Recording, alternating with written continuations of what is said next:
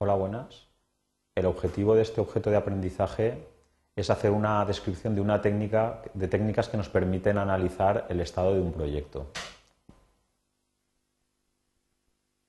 Uno de los elementos básicos de gestión de proyecto, como se ha comentado reiteradamente, es saber si nuestro proyecto se está desarrollando de acuerdo con el plan previsto o nos estamos desviando del plan por alguna razón. Entonces, en concreto, si nos fijamos en lo que es la línea base de nuestro proyecto, es decir, alcance, tiempo y costos, nosotros nos estamos preguntando, ¿hemos realizado el trabajo que tenemos previsto hasta el momento?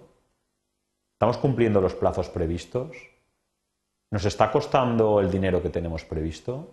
Entonces, eh, es muy importante que un jefe de proyecto tenga la capacidad de analizar la información disponible y obtener respuestas a estas preguntas.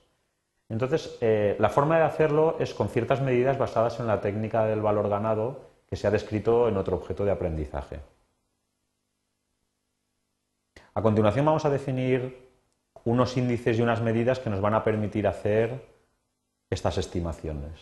En primer lugar vamos a definir eh, las schedule variance o, como la de o la variación del calendario como la diferencia entre lo que es el valor ganado y el valor planificado.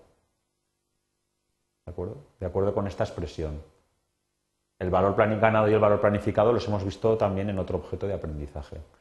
Entonces, ¿qué tipo de información nos proporciona esta medida? Pues esta medida nos dice que si es mayor que cero, es decir, que el valor ganado es mayor que el valor planificado, nos está indicando que el proyecto está adelantado respecto a nuestro plan. Eso sería una buena noticia.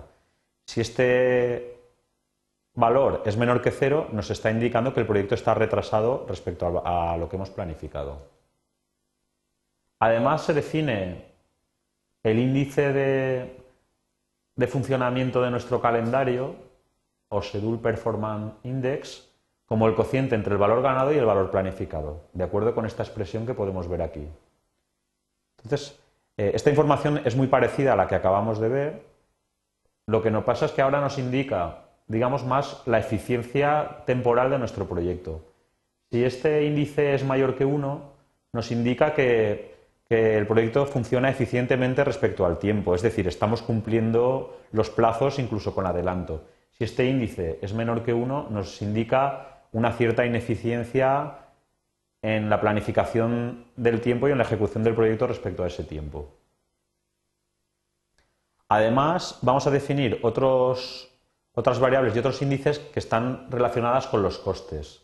En primer lugar, vamos a definir la varianza de costos o cost variance como la diferencia entre el valor ganado y el coste actual, de acuerdo con esta expresión que podemos ver aquí. Esto es muy similar a lo que hemos visto antes. Eh, ahora, ¿qué información nos proporciona esta variable? Pues si CV es mayor que cero, nos indica que el proyecto está por debajo de costes. Y si CV es menor que cero, nos indica que el proyecto tiene sobrecostes. De la misma forma, vamos a definir el índice correspondiente como el cociente entre el valor ganado y el valor planificado. ¿Qué, ¿Qué, información nos proporciona este índice? Pues nos indica el grado de eficiencia presupuestaria. Es decir, si SP es mayor que 1, estábamos diciendo que es eficiente, es decir, que nuestro proyecto tiene una cierta tendencia a ahorrar en costes, y si SPI es menor que 1, estamos indicando una cierta ineficiencia, es decir, nuestro proyecto tiene una cierta tendencia a lo que sería el sobrecoste.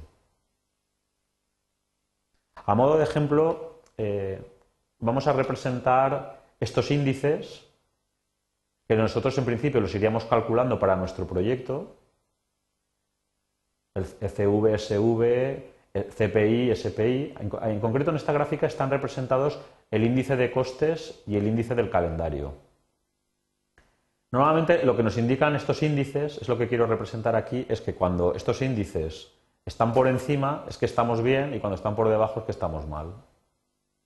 Otra cosa que es importante destacar de este tipo de índices es que normalmente al principio siempre suelen ser bastante inestables, suelen, suelen variar bastante hasta que el proyecto digamos, se va consolidando al cabo de unos periodos de tiempo donde ya empiezan digamos, a marcar la, la tendencia de cómo va el proyecto. Es decir, nosotros no podemos hacer predicciones, estimaciones de cómo va nuestro proyecto hasta que no tenemos medidas unas cuantas unas cuantas periodos de tiempo, unos cuantos periodos, estos valores. Pero a partir de un momento dado, estas medidas ya nos están indicando la tendencia de si nuestro proyecto va bien, va por encima o por debajo. En este ejemplo, digamos que el proyecto iría razonablemente bien tanto en tiempo como en costes, porque los dos índices están alrededor de uno. Si estuvieran por encima, iría muy bien, si estuvieran por debajo, iría mal, y en este caso es cuando el jefe de proyecto debería de tomar medidas para corregirlo.